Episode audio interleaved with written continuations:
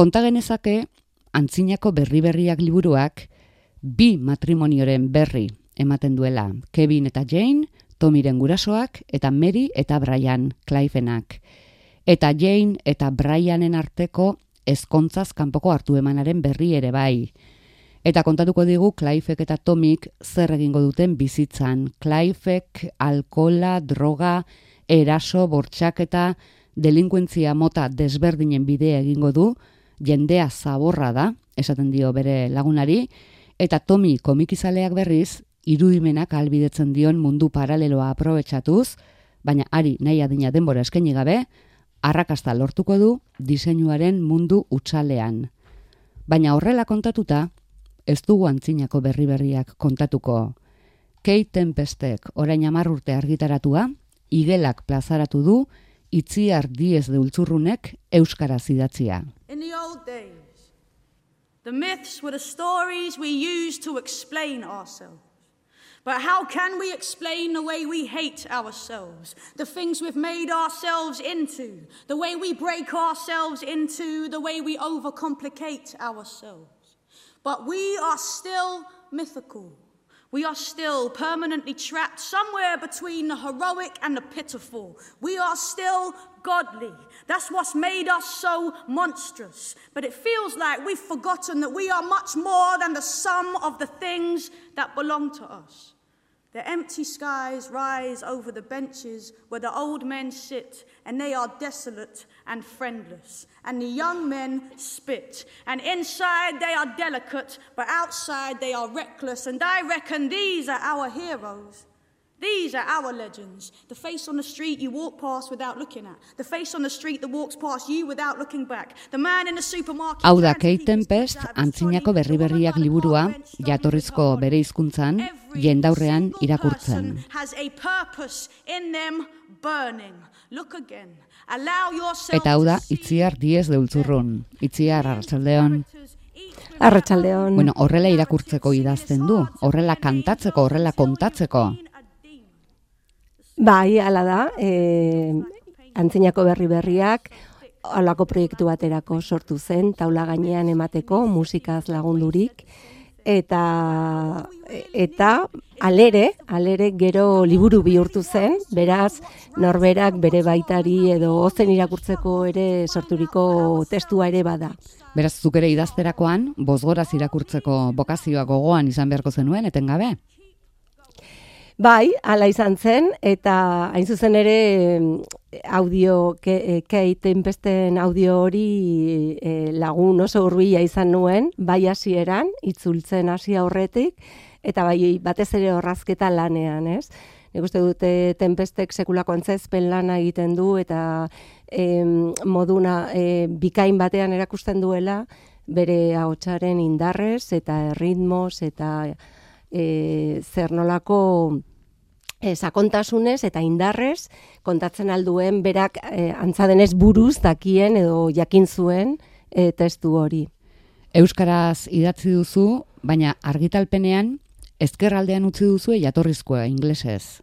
Eta eskuinekoan jarri diozue parez pare euskarazkoa. Bai, e, argitalpen elebiduna da, e, argitaratu duguna, e, igelaren eskutik.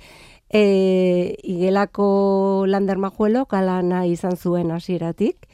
Eni saiatu nintzen e, erdibidean edo ginenean ba, ba, bueno, ba, euskara hutsean e, emateko, baina arg garbi zuen eta hala behartzuela eta horrek ba, beldur, e, beldurra, beldurra handi, handia eragiten zidan. E, nolabait ere nire lana oso agerian eta segurazki hankasartzeak edo e, e, tarte hobegarriak ere hor denon begibistan gelditzen direlako. Baina irakurleak ikus dezake jatorrizkoan zer esaten duen eta Bai. zuk nola esaten duzun.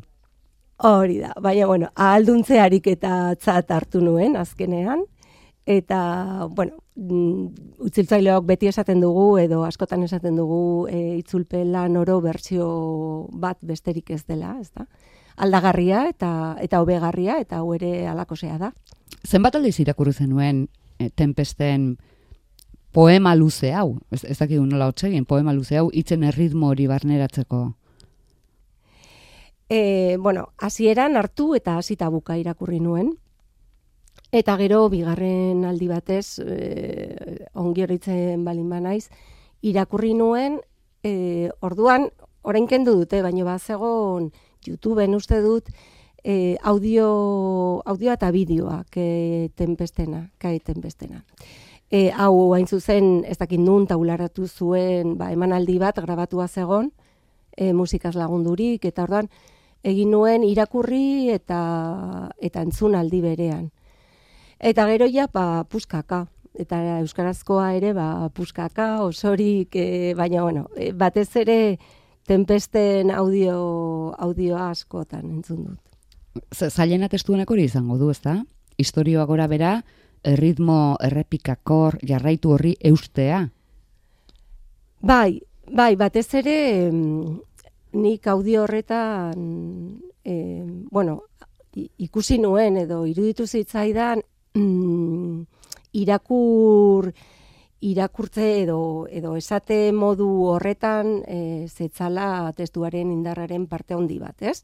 Egia da herrimak badaudela, tempos, tempus jakin batzuk, e, historioa, historioaren zati jakin batean, ba, testua testuaren ba, bertsoak edo bertsetak e, laburragoak dira, orduan azkartzen da, gero moteltzen, eta orduan horrek batetik, ba, ez dakit, askatasun na, zilegiztatu zidan, edo esan nuen, bueno, ba, hau testuak mm, e, ozen irakurri gabe ere balio behar du, testuak, baina gero irakurleak edo, edo antzerle batek, ateratzen aldio ba, indarra handia edo jokatzen aldu testuarekin irakur, irakurketa moldearen arabera, ez? Hori. Izenburuko antzinako berri berriak bostetan behintzat aipatzen du, arnaz luzeko poema honetan, guk uneetako bat bai. aukeratu dugu geure erara irakurtzeko. Nekane peñagarikanok onartu du erronka, bere erara irakurriko omen du. Ederki.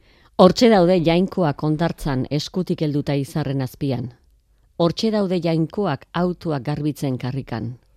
Hortxe daude jainkoak gurasoe bizitan, iraganaz mintzatzen, bilo bat txikiei laguntzen matxe paperezko maskara prestatzen, eskolako antzerkirako. Jainkoak irrikaz daude, eguardirarte noiz lo eginen. Jainkoek egin beharrekoa dagite. Jainkoak alegintzen ari dira zinez hortxe daude jainkoak maite baten ilkutsaren gainean lurra jaurtitzen, haren buruari errua egozten, jakinairik zer egin ote duten oker. Hortxe daude jainkoak sukaldean lagunentzat afaria prestatzen. Baina liskarra etorri da, ta horra, hautsi dira bi plater. Hortxe daude jainkoak berriz goiz jaikita, berandu arte lantokian, ondoezik, hilaran, dardarak jota, hortxe daude jainkoak kokotera inoia, ez dakite zegorrota, baina gustatzen zaie laku ertzean iluna barra ikustea. Hortxe daude jainkoak belauniko, galduak eta bailduak, epemuga, zor, dibortzioak, ahazturik gure bokazioa, ahazturik gure jakinduria, ahazturik geure buruari nola mintzatu eta nola aditu. Baina hortxe daude jainkoak antzokietan, hortxe jainkoak aritresnak jotzen. Hortxe daude jainkoak arbolei bea, nola dituen aizeak igitzen. Jainkoak, hemen bertan daude, guztiz sineskaitza badirudi ere. Jainkoak gara denak, erregerik gabeak, koroarik gabeak, gutako bakoitza, izaki bat, infinitua eta sakratua. Jainkoak, nahastuak, bakartuak, zanpatuak, estresatuak, tentelduak, amorratuak, alperri galduak, beti izan den moduan. Aintzinako berri berriak. Ideia hori errepikatzen du egiten pestek, etengabez, deno garela jainkoak. Hasieratik amaieraraino. Bai, eh, haren irudikoz, eh, jainko eta jainko sazarrak, eh, Erroma garaian edo Greziarrendako, haien kondairak, ez, haien bidez mamitzen ziren kondairak, nola ere balio zuten orduko jendeari beren bizimoduaz eta beren kezkaz hitz egiteko, e, gauzak argitzeko edo beren buruak ere ikusteko, ez? Beste e, izaki hoien e, historioetan. Orduan, tempesten proposamena da, erabilditzagun gaurko geure historio su, antza sumeago hoiek edo epikotasunik gabeko hoiek geure burua hitz egiteko eta ikusteko e, zer nolako bizi modu oza, ikusteko geure bizi moduetan ere oharkabean bada ere e, badaudela tragediarako e, tragediarako izan daitezkein korapiloak edo ariak edo eta geu ere ba, sakratuak izan gaitezkela eta ala behar duela. Eta orderako... Nik ala ulertzen dut. bueno, bakoitzak egingo du bere interpretazioa, baina nikoa nabarmen geratzen da, ez? Horretarako aukeratu ditu bi, bi familia, gaur egungo, bueno, bera bizi den herrikoak, bakoitza bere arazoekin, eta poeman zehar egiten du haien bizitzaren jarraipena. Bai, hala da, eta nik uste dut parez pare jartzen ditula bi familia hoien bilakaerak, e, nire ustez nolabait ere mm, adierazteko jaio garen tokiaren garrantzia, ez? Egitura e, zaren garrantzia. Ordan dira e, asteko ta behin oso bizi modu auzo berean e, bizi diren bi mutiko, baina oso ingurua bar ezberdinetan ja, e, jaiotzen direnak, ez? Oso familia ezberdinetara edo oso inguru ezberdinetara eta horrek nola bideratzen e, eta batzutan mugatzen dien, ba, mugatzen dizkien aukerak, mugatzen dien ibilbidea eta ibilbide horretan aurkituko dituzten aukerak. Saiatzen da irakurleari edo entzuleari ulertarazten bakoitzak ze urrats ematen dituen zergatik den bat delinguente eta zergatik besteak amore ematen duen bere ametsen aurrean, adibidez, edo da nola harrapatzen duen arrakastaren aparrak itxu itxuan. Deigarri egiten da itziar, e, zenbat gertakizun mingarri oso mingarri ere kontatzen dituen historioan barrena, erritmorik bat ere galdu gabe. Bai, bai, eta, eta oso begira da onberaz eta ulerberaz. Eta nola lotzen dituen, ez? Bata bestearekin, hor bade galdi, galdiune batzuk, eta badoaz, inkretzen moduko batean, ez? E, gertakizun horiek, e, badute e, goraka da moduko bat, ez? Gero eta eta larriagoak dira, ez? E, azken, bueno, taberna batean gertatzen den azken borroka edo azken klimaz horretara arte. Eta esaldi bakarrarekin labur biltzen du denek maitasuna nahi. Ez? Denok maitasuna nahi. Bai, hori ez dakit. Ala esaten du, tempestek eta sinetxi behar, ez? Maitasuna zer den, zalantzak. Nik bai. Ados. Ba, maitasuna, zer da maitasuna, ez? Igual maitasunare zer, ez, batzutan esaten du, ez, esaten dute, ba, ez dakit. Jaki bat, antzematen zaiola jaki bati, noiz dago maitasunez egina, ez? Baina zer da maitasuna? Da, denbora, dira jaki honak, aukeratu izana, da errezeta jakin bati, ez? Hori da maitasuna, ez dakit.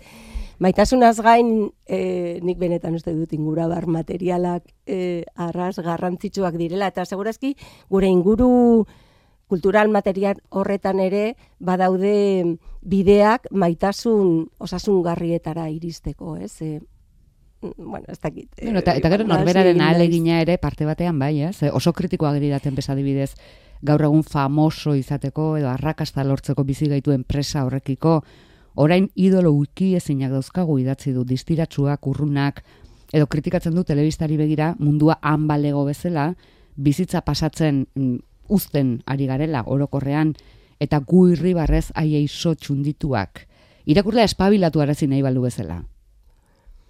Bai, ba, bai, nik ala uste dut. E, nik uste dut kezka hori jende asko dugula, ez, gaur egun, eta e, iruditzen zait oso e, mm, ez dakit nola esan nuke, tomiren ibilbide hori oso ezaguna egiten zaigula, ez?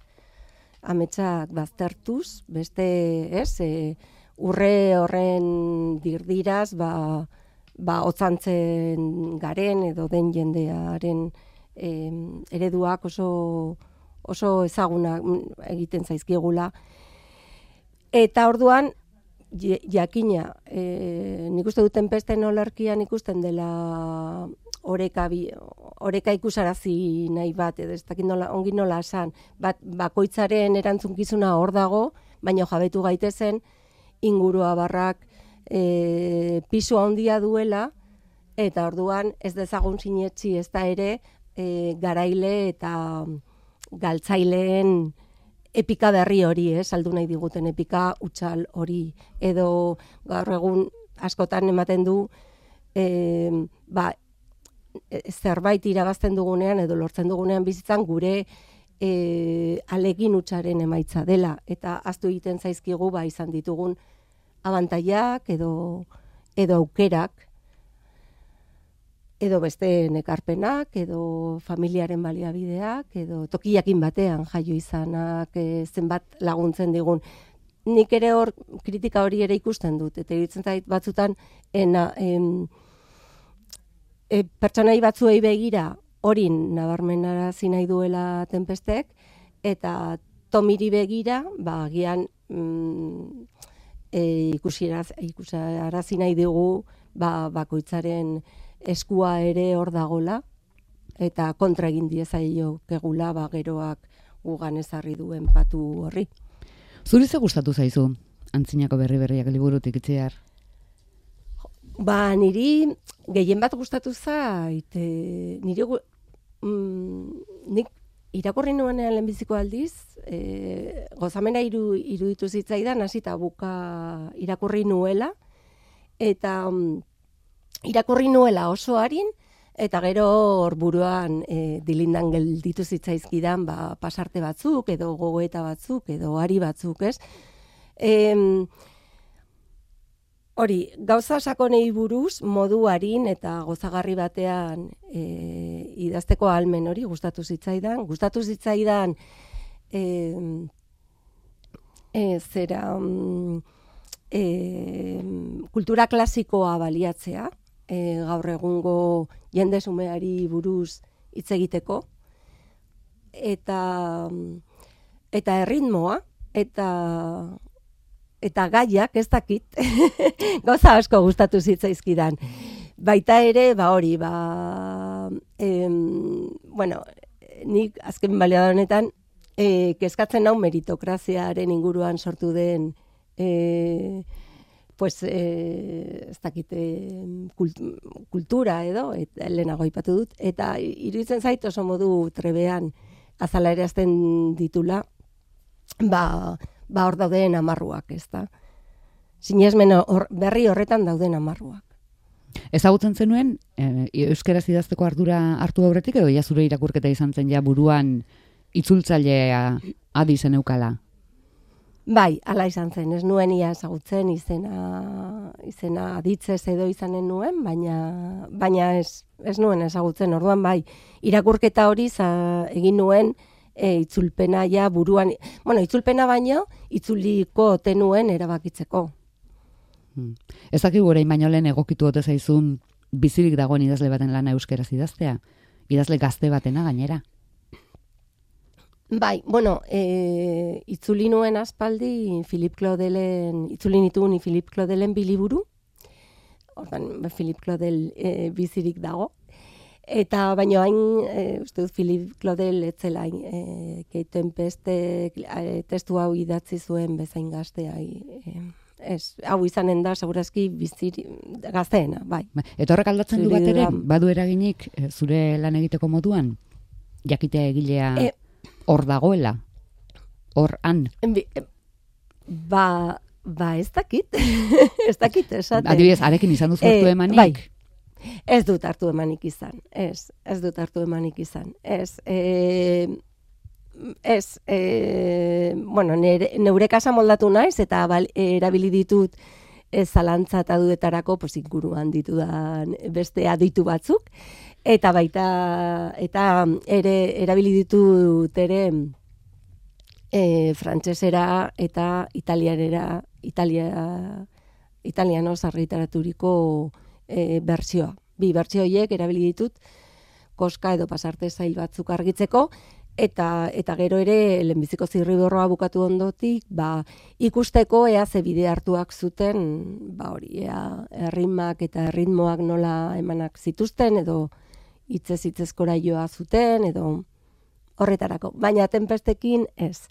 Izan dut, nikarekin harremana izan dut, haren ari buruzko gauza asko e, irakurri ditu dalako, baina ark nirekin uste dut ez duela hartu eman izan. Baina zuko so gertuko sentitu duzu. Bai. Zuk bera, eh, a- ark zuez. Nik bera bai, nik bera bai, bai, bai, eta gainera hori hasieran esan dudan bezala, ba, haren e, grabaketa hori ba, ba oso askotan paratu dut, eta eta grabaketa horrek lagundu nau, bai. Egon gara ari begira, ikusgarria da jendeari begira nola kontatzen, kantatzen duen. Ez? Ia paperi, Bai. paperari begiratu gabe. Pa, bai, bai, ala diote buruz e, zekiela, eta, eta, bueno, hori nik uste dut igartzen dela gero e, ingleseskoari somatzen zaion ba, jario horretan, ez? Ba, da, ez dakit, bor-bor batean e, aterako balitzaio bezala barrutik. Zergatik irakurtze, eh, erakartzen du irakurlea edo entzuleak egiten pestek badakizu? Zeia baditu jarraitzaile multzoak ditu batean eta bestean. Bai, e, musika gila ere bada eta alor horretan dut oso kontzertu jendetsuak egiten ditula eta baina maila goren batean mugitzen dela. Nik ez dakit, e, ez dakit oso ongi zergatik, baina uste dut asmatzen duela mm, ba, gai itxura sumei buruz ba, arte handiz, ez? Eta, eta hizkuntzaren erabilera oso eder eta eh, ez dakit antzea handia antzematen zaio, ez? Hizkuntzaren erabileran eta mm, berak dituen ba, trebezia edo e, habilidade hoiek ba, erabiltzen ditu gero oso ezagunak zaizkigun e, girotan eta oso ezagunak zaizkigun jendeari buruz eta oso ezagunak zaizkigu gora berei buruz hitz egiteko. Antzinako Agian horretan egon daiteke arrakastaren giltza, ez dakit. jakiterik balego. Antzinako berri berriak argitaratu ondoren, eh, argitaratu ditu lan gehiago. Zuere bere jarraitzaile bihurtu zara? Ba, egia esateko ez. Ez duzu berrien Ez. berririk. ez. E, musika, oza, kantuak eta ditu dizkiot, eta, eta gero ba, ordo daukat e, irakurtzeko Let Them It Chaos liburua, baina ez dut, ez dut irakurri. Badakit antzarkilan batzuk ere badituela. Eta gero badakit teleberri bat duela, eta hori ere ba, ba, eskura dut, baina ez dut irakurri. The Bricks That Built eh, the Houses, ez dakit eh, gaztelania semana dagoen. E, bueno, nik inglesekoa eskuratu dut, baina ez dut irakurri egia esan, e, Aurrera goko lanak. liburu honetan, aurrera, bai, eta ez dakit, niri iruditu zaite, mm, e, itzulpen lan honetan, asko murgildu naizela lanean berean. Osea, e, testua, testuan. Eta atera naiz e, testutik eta biografia, haren biografiaren berri irakurri dut, eta irakurri dizkiot elkarrizketak, e, eta saiatu naiz, e, bueno, erabaki batzuk hartzen laguntzen altzizkidaten zerak irakurtzen edo azpimarratzen eta gero gogoan hartzen, baina ba izan da mm, testuan berean murgiltzeko gogo bat eta eta hortze egon naiz, testuan. Ea ba, irakurleari ere iristen zaion, Euskaraz ere irakurgai da, igelan, antzinako berri berriak, Kate Tempestena, Itziar Diez de Ultzurrunek euskaratua. Itziar, eskerrik asko.